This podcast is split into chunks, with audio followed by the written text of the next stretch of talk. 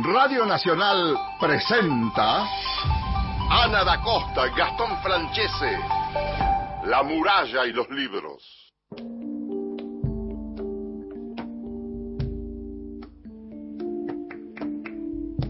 Hola, ¿qué tal? ¿Cómo están? Muy buenos días. Bienvenidos a un nuevo encuentro de La muralla y los libros por Nacional AM870. Mi nombre es Ana da Costa y ahí está y me acompaña como siempre, como cada sábado, Gastón Francese. Hola Gastón, buen día, ¿cómo estás? Hola Ana, muy pero muy buenos días. 7 de la mañana, un minuto, 12 grados, fresca la mañana en la ciudad de Buenos Aires. Y están jugando los Pumas, a ver si hoy acertamos, a ver desde, dónde. Juegan los Pumas en Tri Nation en, desde Australia, están ganando 13 a 6. Ah, qué bien, bueno, falta todavía, van 47 minutos. Le quiero mandar un beso enorme ¿A, Dante, mi sobrino, Dale. que es jugador de rugby, juega para el Club Mariano Moreno y ayer se recibió con todo este año que hemos tenido tan tan difícil. Así que mandó su foto en la escuela eh, egresado del secundario. Ya estamos en diciembre, parece mentira, ese nos fue el año, un año tan particular, tan extraño, que de alguna manera, y después me lo vas a contar, vas a la, biblioteca con, con, ese proyecto de, de la revista eh, de alguna manera trata de dar cuenta de ese, ese proyecto, pero bueno, después nos contás bien. Sí, esta semana que se presentó a través del canal de YouTube de la Biblioteca Nacional, la revista La Biblioteca, que realmente, como decís vos, Gastón, es eh, un año complejo, pero a la vez es un año donde se ha trabajado y se ha pensado y se ha reflexionado mucho sobre lo que se ha pasado, lo que ha pasado. Y la biblioteca eh, presentó en vivo esta semana, como decíamos recién, un nuevo número de la revista, eh, justamente que está vinculado con, con esta temática porque hizo un dossier donde distintas eh, escrituras abordan los dilemas del presente, ¿no? Desde mm. distintas perspectivas.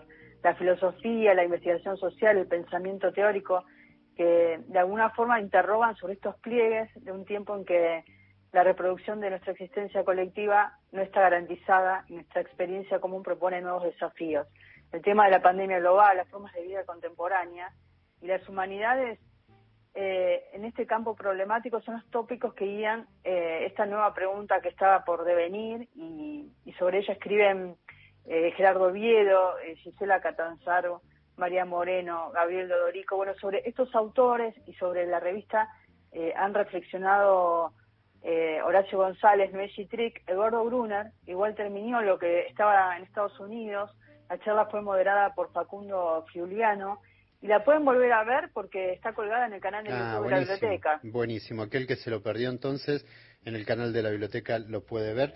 Eh, revista fundada por Paul Grossac, eh, nada más y nada menos. Eh. Que fue director de la biblioteca durante 45 años, ¿no? Director francés. Ahí en la calle México, que hoy funciona el centro Borges.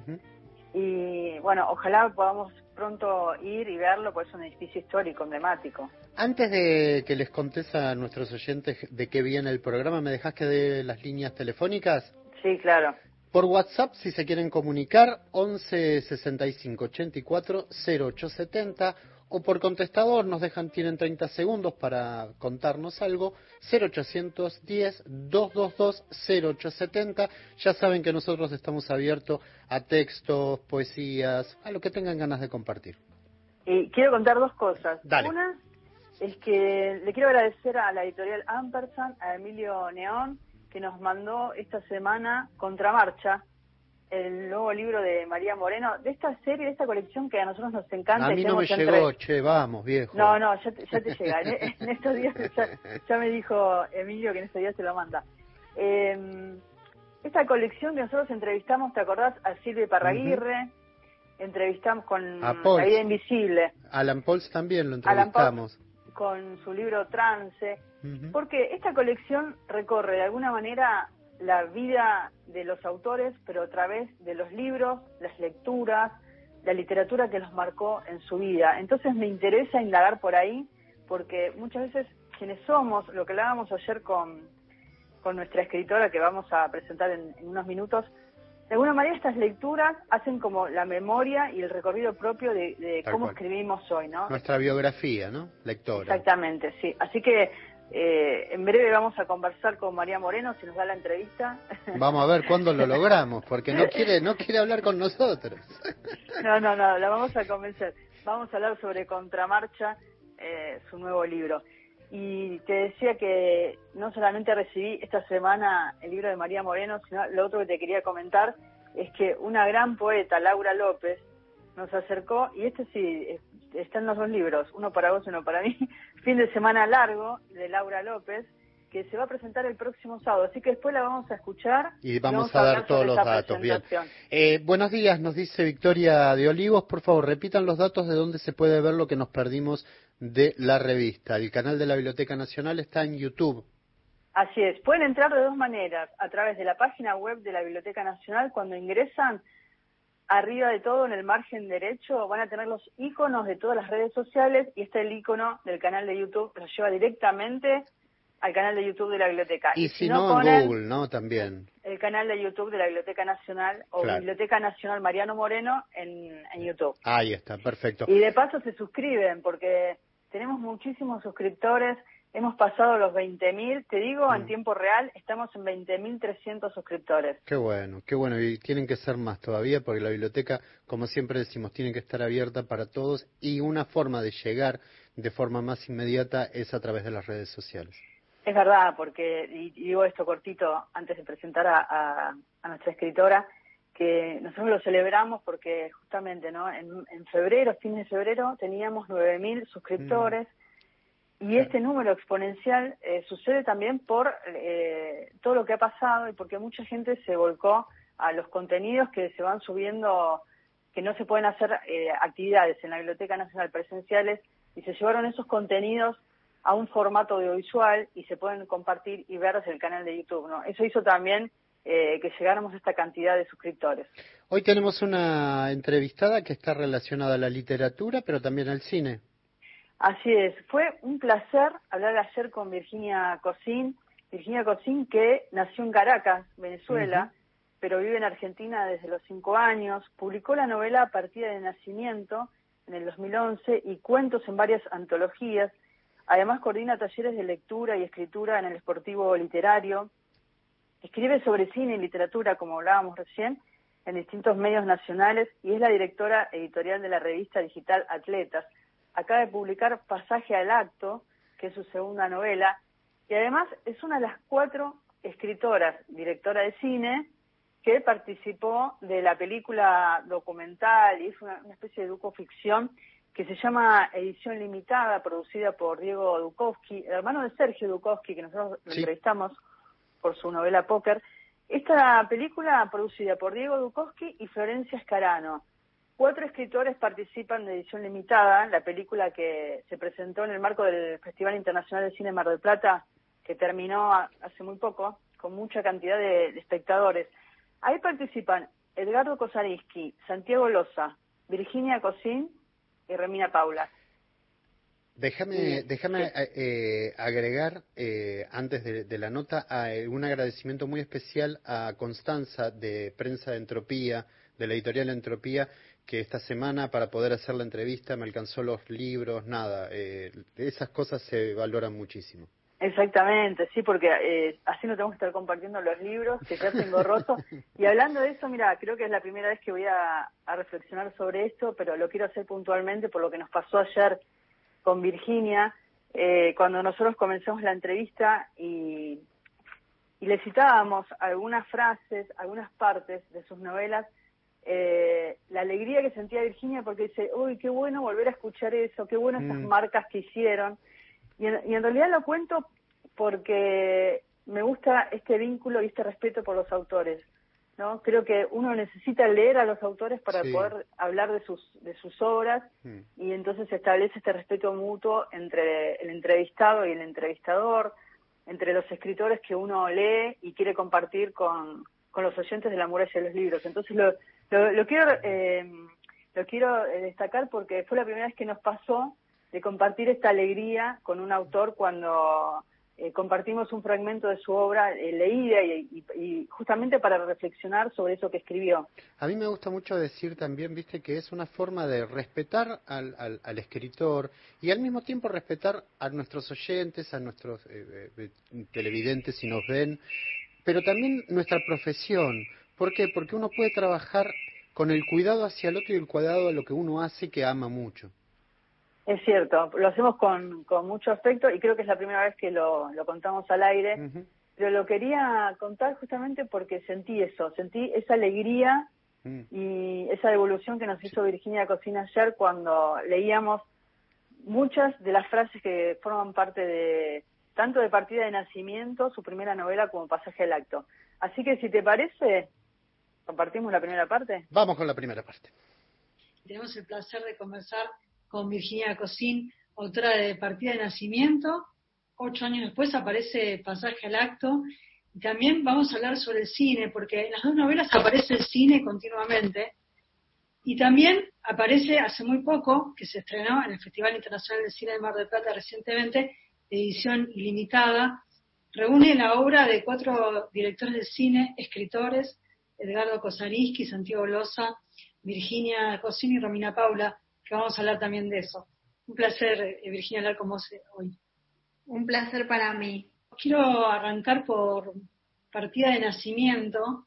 Comienza con una frase, con una cita de, de Henry Millot que dice, estoy habitado, hablo a los que fui y los que fui me hablan. En esta sensación de, habitar me vino la imagen de, de este David fragmentándose, de Marta Minujín, donde todas estas partes están habitadas por preguntas de esta mujer que es madre, a la vez que se pregunta a sí misma por la soledad, por el tiempo, si hubiera dicho, si no lo hubiera dicho, ¿no? Como cada uno de estos habitáculos que están habitados por preguntas. La leí como una novela fragmentada en todas estas partes. Quiero ver desde qué lugar fue pensada la novela, que de alguna forma esta idea que te digo, que si la ves vos, como esta idea de la fragmentario, Sí, me haces pensar en la novela como de vuelta después de tanto tiempo, porque mm, es como ya la tengo tan archivada a partir de nacimiento, si bien yo agradezco mucho, me encanta cuando los libros hacen como su propio caminito, porque es una novela que se reeditó ahora hace poco y que no sé cómo ni por qué, por suerte, sigue como llegando a lectores y eso me gusta, la verdad. Como nunca, en su momento no fue boom, nunca lo fue, pero sigue sigue llegando, como sigue haciendo su camino. Así que eso, eso me, me gusta, me da placer, satisfacción. Y eso, y tengo como que volver a pensar en esa novela, que, que eso, que para mí está bastante archivada. Es, efectivamente hay algo como de, de las escrituras fragmentarias que a mí siempre me interesaron.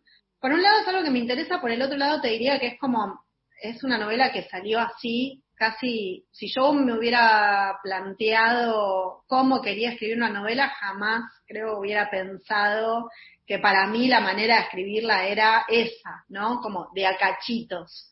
Es la manera en que se pudo escribir en ese momento de mi vida, que era muy parecido al momento en que la narradora está contando. Si bien yo la escribí a lo largo de bastantes años, te diría, porque eran como notas que iba tomando en cuadernos o en un blog que yo tenía que se llamaba como la novela Partida de Nacimiento. Y la, en la, la novela transcurre, yo después la edité de forma de que la novela transcurriera en un año, a lo largo de un año. Pero se escribió como así, de, de acachos, porque escribía cuando podía, cuando en momentos de insomnio, cuando tenía tiempo, energía, ganas, necesidad. Y por eso la forma un poco tiene que ver con algo que, que me excedía, digamos, no que, no que yo me propuse, sino algo que, que salió así, porque no podía ser de otra forma. Me sumo con, con lo que está diciendo Ana y lo que están reflexionando y me gusta pensar esta idea fragmentaria, estas piezas que tal vez después van a formar, van a tener esa forma, en ese, como decíamos con María Martocha hace un tiempo cuando la entrevistábamos, en el surcido que se establece para dar esa forma. Y también pensar al yo como fragmentos. Me, gusta esa idea. Totalmente, sí, sí, a mí también me gusta esa idea Porque aparte una, una de las preguntas que surge inevitablemente o que me han hecho mucho es, ¿pero sos vos? Y esto que vos decís me parece como atinadísimo, porque efectivamente sí y no, y yo, uno no sabe cuántos es, ¿no? Esto, esta, esto que dice mi yo al principio. De hecho, la novela está escrita en primera persona, en segunda persona y en tercera persona, un poco porque da cuenta de eso. Como el yo está fragmentado. El tiempo también está atravesado en toda la obra. Y voy a citar algunas, frases de, de tu libro. Soy una máquina de desperdiciar el tiempo, contemplar la paleta cromática de las horas y discernir cada tonalidad de un instante específico. Abrir cajones, sacar todo su contenido y comenzar una limpieza exhaustiva, purgar. Maldita manía de archivo, imposibilidad de tirar nada, perder el tiempo, detenerme en la contemplación de cada fragmento disecado. Y si vamos también al pasaje al acto, también está muy presente el tema del tiempo, que después vamos a, volver con otras frases y con otras partes. ¿En qué medida te hace reflexionar o pensar tanto en el tiempo que está tan presente en tu obra? Primero me encanta la lectura, como son cosas también de las que me olvido o que es mi yo soy muy consciente que estoy hablando de eso y como que hay algo de que otro lo lea y que subraye y que haga como esos, que lo, vincule un fragmento con otro como salteados a partir de eso, como de una mirada ya me parece me parece hermoso, así que gracias por, por recordarme por esos subrayados. La verdad que el tiempo creo que es como una de mis mayores obsesiones cuando escribo. Te diría casi como, como la materia, ¿no? Con la que uno, que uno moldea cuando escribe. La memoria es un tema que me interesa muchísimo, cómo la memoria también se va modificando a medida que el tiempo va pasando, cómo lo que un hecho, digamos, o la realidad, o lo que llamamos realidad, también se modifica, no queda estanco, quieto, coagulado, congelado en la memoria, sino que eso que, que uno cree que fue una manera, cuando pasa un tiempo y tiene experiencia o distintas experiencias, también se modifica. Creo también que los autores que más me gustan trabajan con pasajes temporales o con esas idas y vueltas entre el pasado y el, y el presente y la, una historia dentro de otra, ¿no? Como, no sé, estoy pensando en Alice Munro, por ejemplo, que es una escritora que a mí me gusta mucho, que en realidad como lo que ella hace no es tanto que cuente una historia tan magnífica o tan fantástica o con peripecias tan increíbles, sino que tiene un manejo de los tiempos, cómo va del pasado al presente y del presente al futuro, que me parece alucinante. Siempre pienso cómo contar el tiempo. Coincido con lo que decís de la memoria y cómo se resignifica y después cuando estemos en pasaje al acto también voy a, voy a hacer una puntuación con respecto a eso.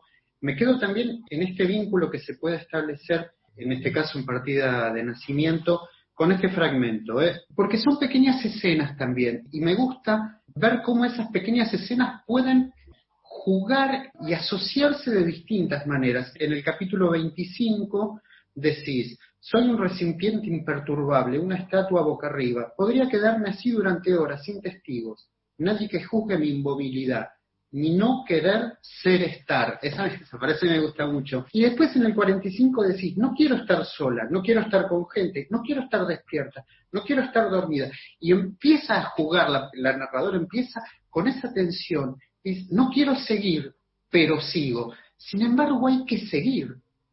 Me encanta que me lean cosas de que hace millones de años que no leo.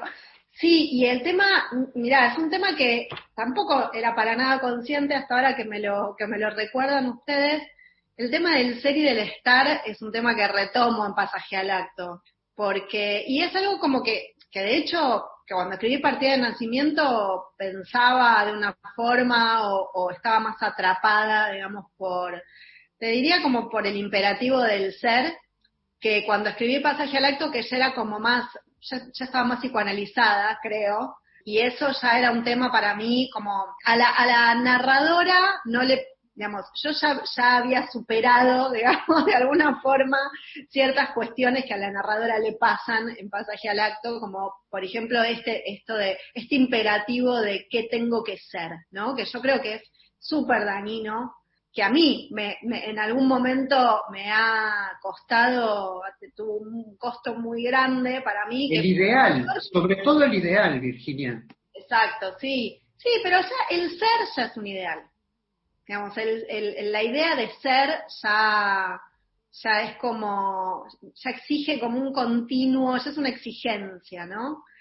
Exige como un, saber, y del saber, ¿no? El, imperativo del ser y el imperativo del saber, que creo que son las dos, dos exigencias y dos imperativos muy, muy letales, te diría, casi, que es casi contra lo que lucha la de pasaje al acto, seguro, y casi que le gana, ¿no? En pasaje al acto esos imperativos le ganan. Sí, de alguna forma creo que la de partido de nacimiento también está luchando contra eso. Ahí está. Ahí escuchamos la primera parte de, la charla con Virginia Cosín. Me quedaron muchas preguntas por hacerla, así que seguramente vamos a repetir una, una entrevista con ella para autores por autores. Sabés que en la película, ella, su parte, su capítulo 3, lo musicaliza con una canción que tiene mucho que ver con su obra. Se llama Amo lo extraño, el autor es Charlie García, y lo vamos a escuchar en vivo en esta versión interpretada por Hilda Lizarazu y Fabiana Cantilo.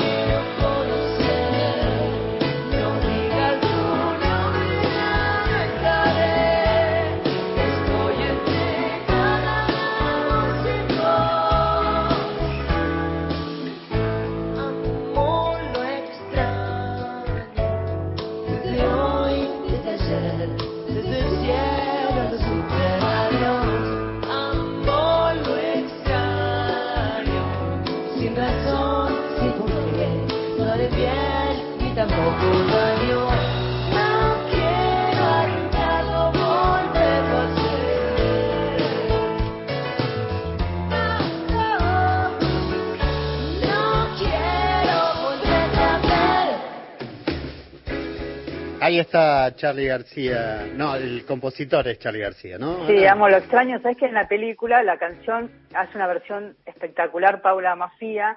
No la teníamos esa versión, así que por eso la compartimos en las voces de Hilda Lizarazu y Fabiana Cantilo. A las 7 y 26 de la mañana, desde 13 grados 4, si se quieren comunicar, como lo hizo Diego desde Rosario, diciendo que bueno, temprano, literatura, al 11 65 84 0870 es nuestra línea de WhatsApp, o el contestador al 0810 222 0870. Le mando un beso enorme a Diego, que se sacó un 10 en inglés, está estudiando, trabajando con la familia, así que un Muy beso bien. enorme para él. Vamos, bárbaro. Vamos, ¿Te parece la segunda parte de Virginia Cosín? Adelante, dale. Uno recorre partida de nacimiento, conoce algo de tu vida, este viaje de Venezuela a la Argentina, sabemos que tenés una hija, pero si pensamos en esta idea fragmentaria que te hablaba al principio, en la cabeza de Marta Minujín y esta escultura como para hacer una asociación, y hablamos con eso, en estos habitáculos donde está el insomnio, donde estábamos el tema del tiempo, donde estamos haciendo este recorrido, también pienso en todos los vínculos. Aparece este vínculo con los padres, esta violencia en el núcleo familiar, este vínculo con la madre, cuando, cuando le regala los libros, y el tema de la maternidad. Ella se pregunta, ¿soy capaz? ¿Cómo hacer un lugar entre la desazón, el miedo, la incertidumbre, la habilidad para contar canciones, tener paciencia, prepararse, preparar puré y cumplir con todos estos rituales? Y, hablamos de estos vínculos que dice, ya no sos el mismo, te falta una parte, la parte que, la parte de vos que no era nada sin mí, se desprendió como una cascarita, ¿no? Con toda la, con todo lo poético de la frase. Entonces, la reflexión que quiero que hagamos es de qué manera, cómo calibrar, tomando una frase mismo de tu novela, cómo calibrar el peso de mi propio centro para no caerme de costado, ¿no? En todos estos vínculos.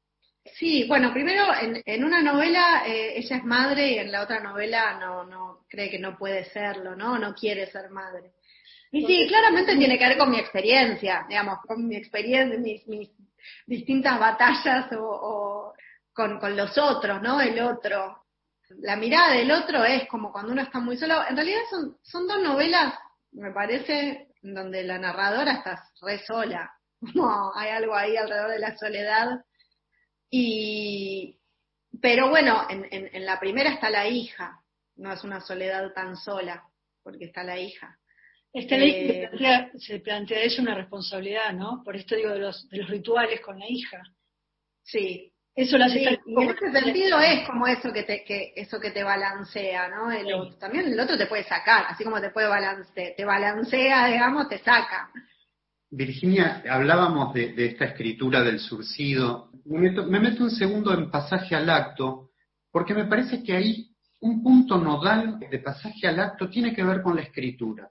Trato de explicarme desde el propio texto. El libro abre con la narradora escribiendo jeroglíficos, es decir, en un otro lenguaje.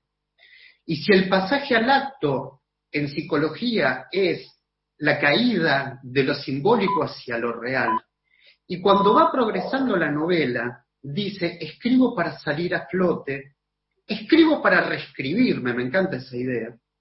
Y también citas a Wittgenstein, que dice, los límites del lenguaje son los límites del mundo, los límites de mi lengua, esos son los límites de mi mundo. Y cuando va a cerrar, me detengo unos minutos a leer las notas que yo mismo escribí. Me resulta familiar y extraño al mismo tiempo, como si hubiera sido otra la que escribió estas páginas, otra alojada en mí. Eso de lo éxtimo, ¿no? De lo que está tan próximo es lo más interior, pero a la vez está afuera. Entonces, tal vez el pasaje al acto es la escritura. Sí, para mí sí. Tal cual. Te ganaste la licuadora. no, sí, porque para mí también. O sea, no, cada lector, digamos, lee algo distinto o, o, o algunos tratan de pensar pasaje al acto, como lo que dice Lacan de pasaje al acto. En realidad yo no sé muy bien lo que, el otro día, se lo decía ayer a, a, a Patricio Zunini, yo no sé muy bien qué dice Lacan sobre el pasaje al acto. La verdad que a mí me gusta el sintagma, digamos, este, me gusta como sintagma poético pasaje al acto. Obviamente sí, leí cosas, pero no le di mucha bola a lo que dice Lacan. Me gustaba mucho eso, como todos los significados que se desprendían o se desprenden de, aparte de dos palabras que son a su vez muy polisémicas, que son pasaje y acto. Y sí, para mí también es, es el pasaje al acto, es el pasaje a el pasaje a la escritura, y te diría como del, justamente el pasaje a lo simbólico, porque además hay como distintos lenguajes, digamos, que va atravesando esta narradora, ¿no? Como hay un lenguaje, hay como, como un lenguaje más onírico, está el, está la memoria, está como el prese, lo que, lo que le está pasando en el momento, y hay algo como de los distintos registros, este, que me parece que justamente también son los que te, también forman parte de esa fragmentación de la supuesta realidad, ¿no? Como en realidad, así como el tiempo no es un solo tiempo, en realidad estamos, vivimos en muchos tiempos distintos porque a me- no sé, en este momento yo estoy hablando con ustedes, pero mientras estoy hablando con ustedes, por un lado proyecto qué voy a decir o qué me van a decir, o qué me- incluso qué me van a decir después cuando vean la entrevista. O sea, hay todo un futuro que ya está, estoy trayendo al presente y a la vez estoy tratando de acordarme de cosas y, se me vienen cosas del, del pasado. Entonces, todo el tiempo uno está como este, superponiendo muchos tiempos. Y lo mismo pasa como con la percepción de lo así llamado real, digamos, ¿no? Como uno está traduciendo el mundo permanentemente y además que traduciéndolo a partir de las palabras que uno conoce. Esto de que dice Wittgenstein, ¿no? Como lo, lo- lo que no se puede nombrar eh, no, no, no, no llego a eso. En este pasaje a la escritura hay un pasaje anterior que tiene que ver con la lectura. Y en las dos novelas aparece el tema de la lectura, libros, autores. Yo era una niña lectora, por ejemplo, aprendí sola las letras del alfabeto a los cuatro años. A partir de ahí, lo único que supe hacer bien fue leer. Y por ahí aparece, dice así, como eh, fue como cuando cumplí 11 años, mi madre me regaló, entre muchísimos otros libros, Madame Bovary, lo leí todo como correspondía. Y también habla de libros que daba por perdidos, la, eh, la mayor de Sager, por ejemplo, y ahí quiero saber si realmente es la narradora sos vos, que se me detengo a leer algunas páginas, la primera oración constituye para mí uno de los mejores comienzos de la literatura argentina. Soy yo. de una. Eso soy yo. En un montón de fragmentos soy yo. Digo, eso es algo que pienso o, pensé durante mucho tiempo. Amo ese comienzo de la mayor. Eh, Madame Bovary, que de hecho es un- un- una novela que, retomo como casi como, hilo medio conductor en, en Pasaje al Acto, es una novela para mí que me marcó y que la primera vez que la leí me pareció un plomazo y la leí porque para, mi mamá me decía que la tenía que leer. O sea, casi te diría que cada fragmento por separado, o no, no todos, pero casi todos los de partida de nacimiento, eh, son como cachos de mi diario, te diría, de mi diario íntimo. Pasa que en el surcido ese, del que hablábamos recién, es como armar un rompecabezas, es como decir, bueno, tengo todas las piezas, todas estas piezas del rompecabezas son partes mías. Ahora, en el armado, la figura que se, que, se termina armando o, lo, que, lo que se termina viendo, yo miro eso y digo, "Ah, esa no soy yo. O sea, ese armado no me, no soy toda yo. O sea, no, pero cada cachito sí. Y, y esas referencias a esos, esas afinidades eh, electivas literarias, sí, sin duda. Virginia, queríamos cerrar la entrevista eh, con un fragmento de, alguna de tus novelas que tengas ganas de compartir con nosotros. Por suerte tuve el buen tino de elegir uno bien cortito, así nos da el tiempo. Bueno, es de pasaje al acto, el, fragmento. No tiene no está numerado por capítulos, así que es uno de estos fragmentos. Ahora escribo en mi cuaderno. Escribo para salir a flote. Saco recuerdos de la galera como pañuelos de colores anudados, pero la verdad está en la parte que el nudo oculta. Escribo que estoy acá, pero no estoy acá, sino que escribo que estoy acá. Escribo ahora, pero ahora ya pasó. Escribo yo, pero la que escribe es otra. Escribir es un desahogo. Calma en lo oscuro. Así empieza un poema de Silvia Plath. Lo leo en la cama, mi lugar en el mundo. Antes de que me internaran también pasaba mucho tiempo acostada. La cama a veces era nave, otra sarcófago, útero caliente. Hacía todo ahí. Comía, estudiaba, trabajaba, dormía, aunque de noche me costaba mucho más. Me pintaba las uñas, me masturbaba. Por épocas me costaba levantarme. Algunas veces pasaba días sin salir de la cama más que para ir al baño o prepararme un café con leche y buscar galletitas que comía una atrás de otra hasta terminar el paquete. Esta cama es más estrecha que la mía, el colchón demasiado blando y yo estoy vacía, como si alguien me hubiera abierto al medio y hubiera sacado la pulpa con una cuchara. Soy puro contorno. Del mismo modo que otros juegan a las cartas, al buraco, dibujan o tejen o miran horas y horas de televisión, yo leo. Leo para mitigar la impresión de que a mi alrededor todo se mueve a una velocidad galopante, para olvidarme, para no atormentarme pensando en los amores que se terminaron, los hombres que me dejaron y siguen con sus vidas, las amigas que desaparecen, en mi útero que se encoge como una fruta deshidratada, mi ex marido que se está por casar de nuevo y va a tener un hijo, que se hace de día, de noche y otra vez de día, que los árboles se llenan de hojas verdes, que después se vuelven marrones, que los frutos maduran y caen y que yo sigo clavada a mí misma. Leo hasta que se me cierran los ojos, el cansancio me debilita y ya no puedo sostener el libro. Es la droga de la noche. Cuando se diluye en la sangre y llega al cerebro, caigo rendida y me entrego al sueño. Gracias por haber contado en este tiempo tu obra. Un placer enorme. Muchas gracias a ustedes, un placer enorme. Ahí estaba Virginia Cosín. Virginia Cocina, autora de Partida de Nacimiento, Pasaje al Acto, además da talleres de escritura, ahí en el Esportivo Literario, escribe sobre cine y además es la directora editorial de la revista digital Atletas. No sé si entraste a la página, No, no entré. hay unas cuantas entrevistas, textos. Voy a eh, entrar. ¿Atleta? Atletas, Listo. ahí está. Y, y me, me quedé con esa idea de, de la cama como mi lugar en el mundo, ese texto que, que nos leyó de pasaje al acto. Digo, qué lindo cuando uno disfruta, ¿no? Los domingos a la mañana, un desayuno, un lugar para leer, mirar películas, descansar, disfrutar. 11 65 84 08 70 tienen unos minutos más para comunicarse por nuestra línea de WhatsApp o por el contestador 0810 222 0870. Así es. ¿Y cómo van los Pumas, Gastón? 16 a 16, 78 minutos. Les cuento además que en Buenos Aires hay 13 grados 3, eh, 13 4. Qué, qué lástima ese no homenaje que, hicieron los Pumas a. Maradona, ¿no? Malísimo todo lo que después pasó los después. comentarios, la verdad. Etcétera. No, no, no, no voy a juzgar a nadie ni nada, horrible. Me parece Horrible. que sirve para reflexionar sobre el Oh. deporte y sobre el lugar que los deportistas ocupan también en la sociedad, ¿no? Totalmente. Así que vamos a la tanda y enseguida continuamos. La muralla y los libros. Con Ana da Costa y Gastón Francese.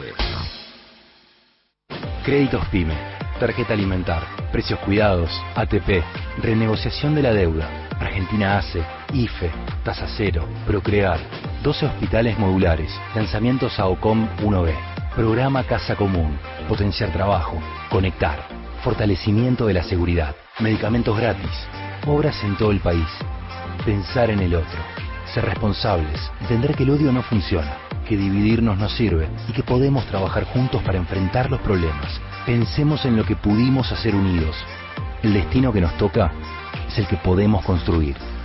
Reconstrucción Argentina. Argentina Presidencia. Está Pablo Milanes, por favor, respeto. Bueno, Pablo, te amo. Queremos mi hermano, te quiero mucho. La clave, Fena de la Mayora. Muchas gracias, mi hermano. Te abrazo, Mi mi amor. amor por siempre para ti. Qué sorpresa que te dimos, Pablo, ¿eh? Dios mío, lo que menos yo esperaba en la vida. Sábados, desde las 17. Vito dice que yo le salvé la vida. ¿Cuántas veces no ha salvado él el ánimo y la tristeza que a veces he sentido yo? Por Nacional, la radio pública. Ahora, Nacional, en todo el país. 7 de la mañana, 40 minutos. Créditos PYME, tarjeta alimentar, precios cuidados, ATP, renegociación de la deuda, Argentina ACE, IFE, tasa cero, Procrear, 12 hospitales modulares, lanzamientos a OCOM 1B, programa Casa Común, potenciar trabajo, conectar, fortalecimiento de la seguridad, medicamentos gratis, obras en todo el país, pensar en el otro, ser responsables, entender que el odio no funciona, que dividirnos no sirve y que podemos trabajar juntos para enfrentar los problemas. Pensemos en lo que pudimos hacer unidos. El destino que nos toca es el que podemos construir. Reconstrucción Argentina. Argentina Presidencia. Próximo programa, Crisis en el Aire. Continuamos en La muralla y los libros. Ahí estamos. ¿Hay mensajes? ¿Llegaron mensajes? Llegaron mensajes. Eduardo desde Rosario dice qué lindo, este, qué maravilla este pasaje, eh, y lo pone entre comillas. Lucho de Núñez, que está contento de empezar el fin de con literatura. Además Cecilia desde Rosario. Mucha gente de Rosario, ¿eh? Hoy. Qué lindo, le mandamos un beso grande a la ciudad. Me encanta Rosario. Qué Oh, ganas de ir a Rosario. Qué ganas, sí. qué- qué- Hace mucho que no voy a Rosario. Tengo ganas de ir a Rosario, a Córdoba y a Tierra del Fuego. Estamos esperando las invitaciones. Acá se envi- acá Sí, recibimos- totalmente, coincidimos. Así que vamos juntos y hacemos la muralla desde esos lugares. Hoy bicicleta, ¿qué tenemos? Hay Eh, bicicleta. sí, hoy o mañana bicicleta, hoy o mañana. Hoy está fresquito, está lindo para la bici. ¿eh? Sí, es verdad. Eh, vamos con algunas noticias de la Biblioteca Dale. Nacional, ¿te parece? Sí. Mira, esta semana voy a dar la noticia igual porque es una gran noticia, Epa. porque en realidad la inscripción duró una semana y comenzó el día lunes. Ah, Y estoy hablando de la Tecnicatura Superior en Bibliotecología, modalidad virtual, que lanzó la Escuela Nacional de Bibliotecarios de la Biblioteca Nacional. Realmente hacer una carrera de, de modalidad virtual y a distancia de carácter público y gratuito, eh, esta cursada que se va a implementar a partir del- de marzo del año que viene, me parece que es Excelente. realmente sí, una, una gran idea, un gran trabajo de Estela Escalada, que lo hace de hecho como directora de la Escuela Nacional de Bibliotecarios. Ah, bueno. Me parece que es una maravilla, Un orgullo eso en realidad. sí, me parece una maravilla. Eh, lo anuncio de todas formas porque, como te decía, se anunció el lunes, la inscripción duró una semana, fue hasta el día de ayer. Muchísima, solamente el cupo de vacantes era para 50 interesados y bueno, y fue por un listado de méritos de inscripciones recibidas, pero Yo me hubiera eh, anotado, ¿ves? No me... fue hubiera- de- Qué lindo. de, de todo el país, de Mm, todo el país, gente que puede cursarla de manera virtual. En realidad está buenísimo eso, ¿no? Que, que de alguna manera es la forma de acercar eh, esto que decíamos al principio, ¿no? Las redes que permitan y estas tecnologías que permitan a una persona que está distante a la Biblioteca Nacional poder cursar de alguna manera. Así es, eh, muchas veces pasan que gente, bueno, nos contaba, me contaba el otro día Cristian Blanco, nuestro productor, que su, eh, creo que su ex mujer no quiero meter la pata. Eh, me parece que Ya ya, la metí. ya la metiste. ¿eh? Ella cursa en, en Mar del Plata y ahora lo, se, se postuló para esta inscripción de manera virtual. Pero me parece interesante, digo, eh, esta posibilidad porque muchas veces la cursada se hacía en otras universidades, Claro, como en el caso de. Mar del Plata.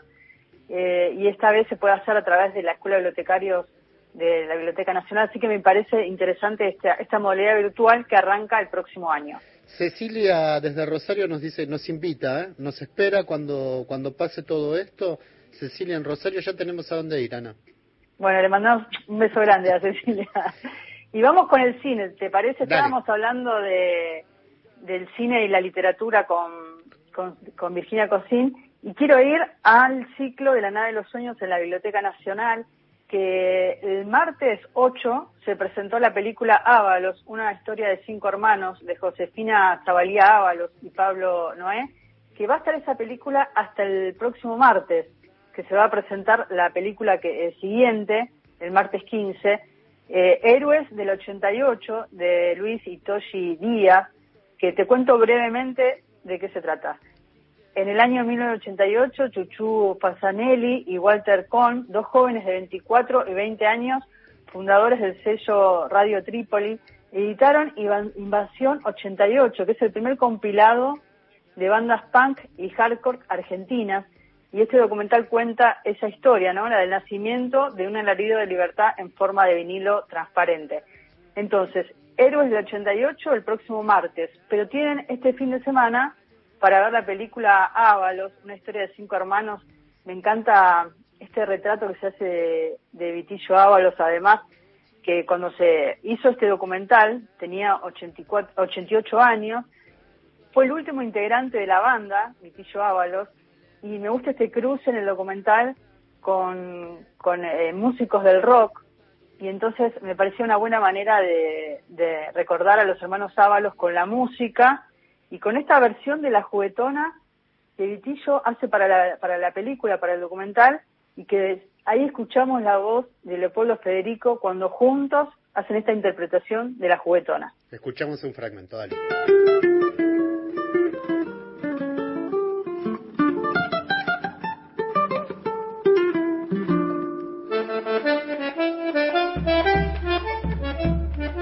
La juguetona, chacarera, adentro.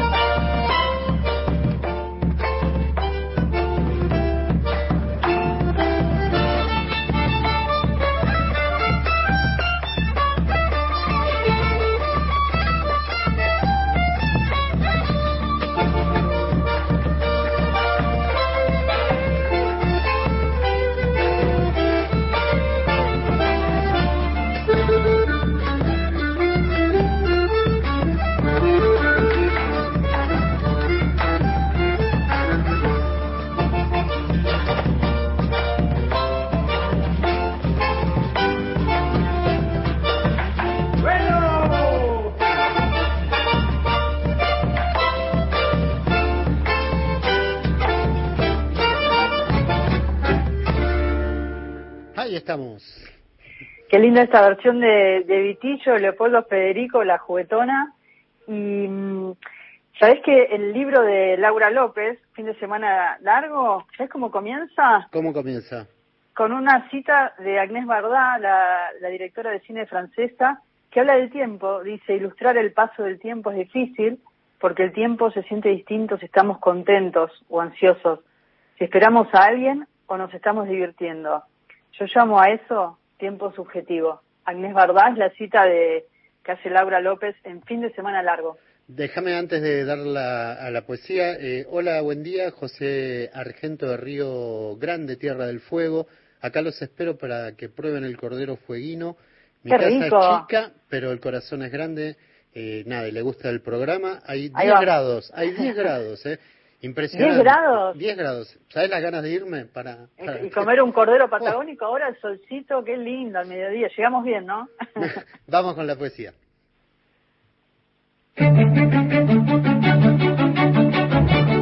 Alfonsina Storni. Siempre estás como ausente de la tarde. Raúl González Muñoz. Llora, llora, Brutaú. Enrique Banks. Alejandra Yo Pizarro. no sé nada. Hilario Cazú.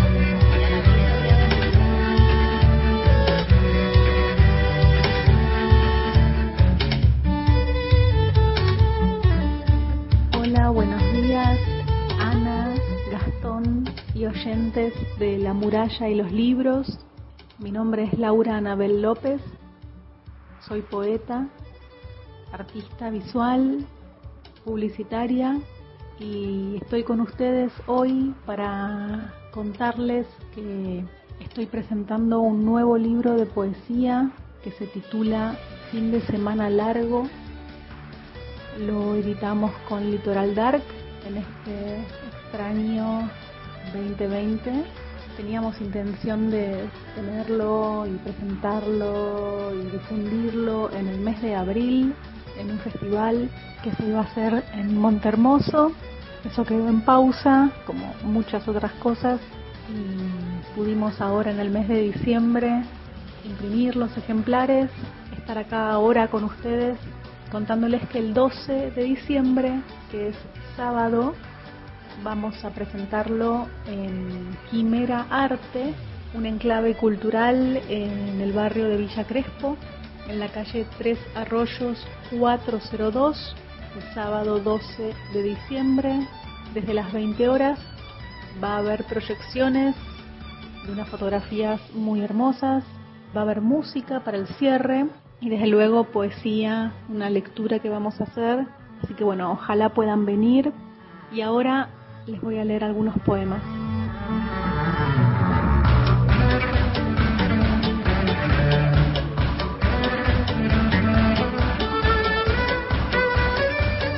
¿De qué llenarse? ¿Cómo tomar del aire su pureza, de la luz su color?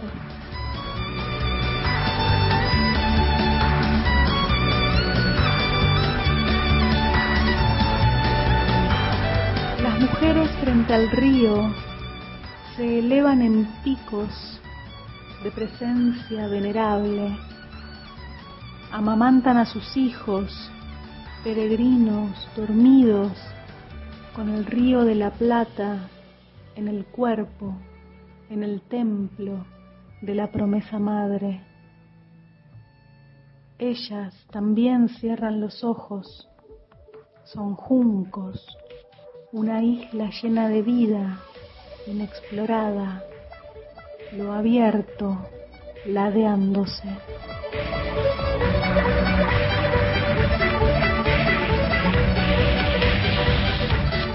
A favor de todas las costas, un brindis, un amor, una palabra que con su ritmo nos encienda por siempre.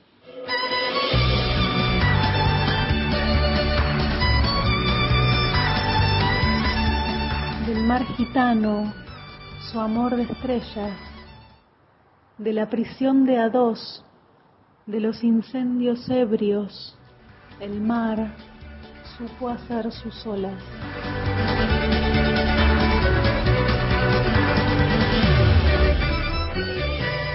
Laura López, eh, el 12 de diciembre a las 20 horas entonces en Quimera Arte, ahí en Villa Crespo, Ana. Vamos a ir. Sí, en, en Tres Arroyos 402.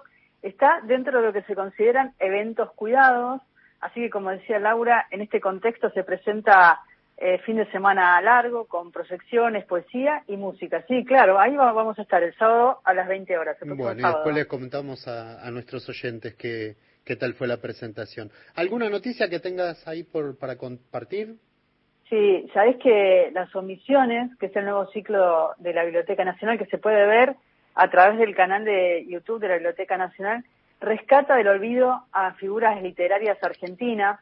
Eh, de diferentes modos, el sistema literario argentino ha sometido, ha sometido a la omisión autores y obras que en su momento tuvieron relevancia, lectores y espacios de opinión de los cuales fueron borrados. Eh, particularmente si se examinan las décadas del 60 y del 70, entre las cuales tiene lugar el llamado boom latinoamericano, que instala escritores de este sector del mundo en la consideración ecuménica. Eh, con mayor resultado fue la sorpresa por su paso al silencio, ¿no? Autores vanguardistas o populares, ignorados hoy día por los medios, la academia o el aparato literario, que siguen permaneciendo ocultos. Entonces, de esta manera, como te decía, las omisiones propone reponer del olvido a estos autores, a sus libros, en las voces de otros escritores. Y en este caso, Jorge Consiglio, Osvaldo Gallone, Ricardo Romero, Gabriel Caldirola, entre otros escritores que reflexionan a través de sus clases que están subidas al canal de YouTube de la Biblioteca Nacional. También nos invita Eduardo de Rosario, el kiosquero, también nos Sí. invita a irnos para allá. Así que yo lo que digo es que hagamos un autores ¿Qué por hacemos? autores recorriendo el país. Un, un, un autores en una provincia, José de Río Grande también, ¿eh? acá los esperamos. No saben qué buena compañía me hacen. Bueno, le- gracias, eh, José. No, léelo completo, No. léelo completo. Dice que le gusta el programa. Eh, y gracias y un abrazo muy grande y ojalá podamos. Pero tendríamos que hacer eso, ¿eh? Un autores por autores en una provincia. Autores por Autores, que es un ciclo que lo pensamos hace tres años en la biblioteca, que fue un momento muy particular nuestro también de pensar de qué manera podíamos eh, hablar de la obra de los autores, de los escritores, ¿no? En profundidad, como decíamos al, al comienzo del programa, hacer un recorrido por autores argentinos, autores latinoamericanos, y en este cruce muchas veces me, han comentado de entrevistas que vieron desde el canal de YouTube de autores, que no han leído la obra de sus autores, o tal vez leyeron alguno, pero de alguna forma es una invitación, si les gusta aquello que, que cuentan estos autores, a leerlos. Tal cual, tal cual. Y me sorprendió lo de Samantha Schweblin, casi 20.000 visitas. No, ¿en serio? Sí, casi 20.000, fíjate. Bueno, uno puede, como te decía, eh, escuchar entrevistas a Selva Almada, Ariana Harwicks. Ariana que acaba de sacar un libro, de publicarlo, Sí, por Mar Dulce, y lo vamos a, a- vamos a hablar de, de esa nueva novela que está escrita a cuatro manos. son ensayos. Yo creo que es Un ensayo. no son- claro, creo que son ensayos, no es novela, me parece. Es ¿eh? un ensayo, sí, es un ensayo. Eh, Selva Almada, Romina Paula, Natalia Cito, Diego Mucio, bueno, Pablo Moret, por nombrar algunos de los tantos autores que hemos hablado sobre su obra, que los hemos leído, que hemos compartido y hemos reflexionado acerca de todos los temas que de alguna forma recorren, ¿no? Como hablábamos con, con Virginia Cosín eh, ayer, el tema del tiempo tan presente en, su novela, ¿no? Estos habitáculos que van llenando los autores para...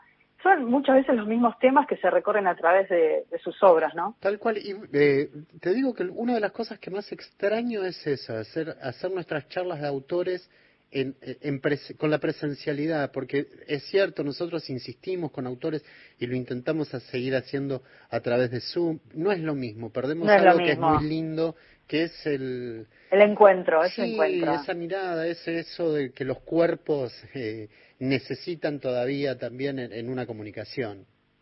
Y eso que ha cambiado tanto, ¿no? Mm. Este año hemos hecho autores por autores desde, desde la plataforma Zoom y se van a ir subiendo, se están editando y se van a ir subiendo al canal de YouTube.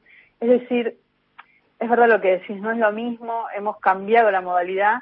Vamos a volver a la Biblioteca Nacional, a la Sala del Tesoro, al Auditorio Borges con el ciclo, pero bueno, mientras tanto pueden ver aquellos, aquellos encuentros que hemos hecho a través de- del canal y bueno, y muy pronto se van a subir los nuevos. Ya están los chicos de Crisis eh, en el aire, acá en el estudio, así que ya les vamos a dar paso para que Llegamos al en la final. programación de, de Nacional AM870. Marcelo Cruz, como siempre, haciéndonos la operación técnica Marcelito. del programa. Cristian Blanco, un beso enorme en la producción y coordinación de aire. Gastón Francese, Ana da Costa quienes habla. Que tengan muy, pero muy buena semana. Cuídense. Nos encontramos el próximo sábado. Chao. chao.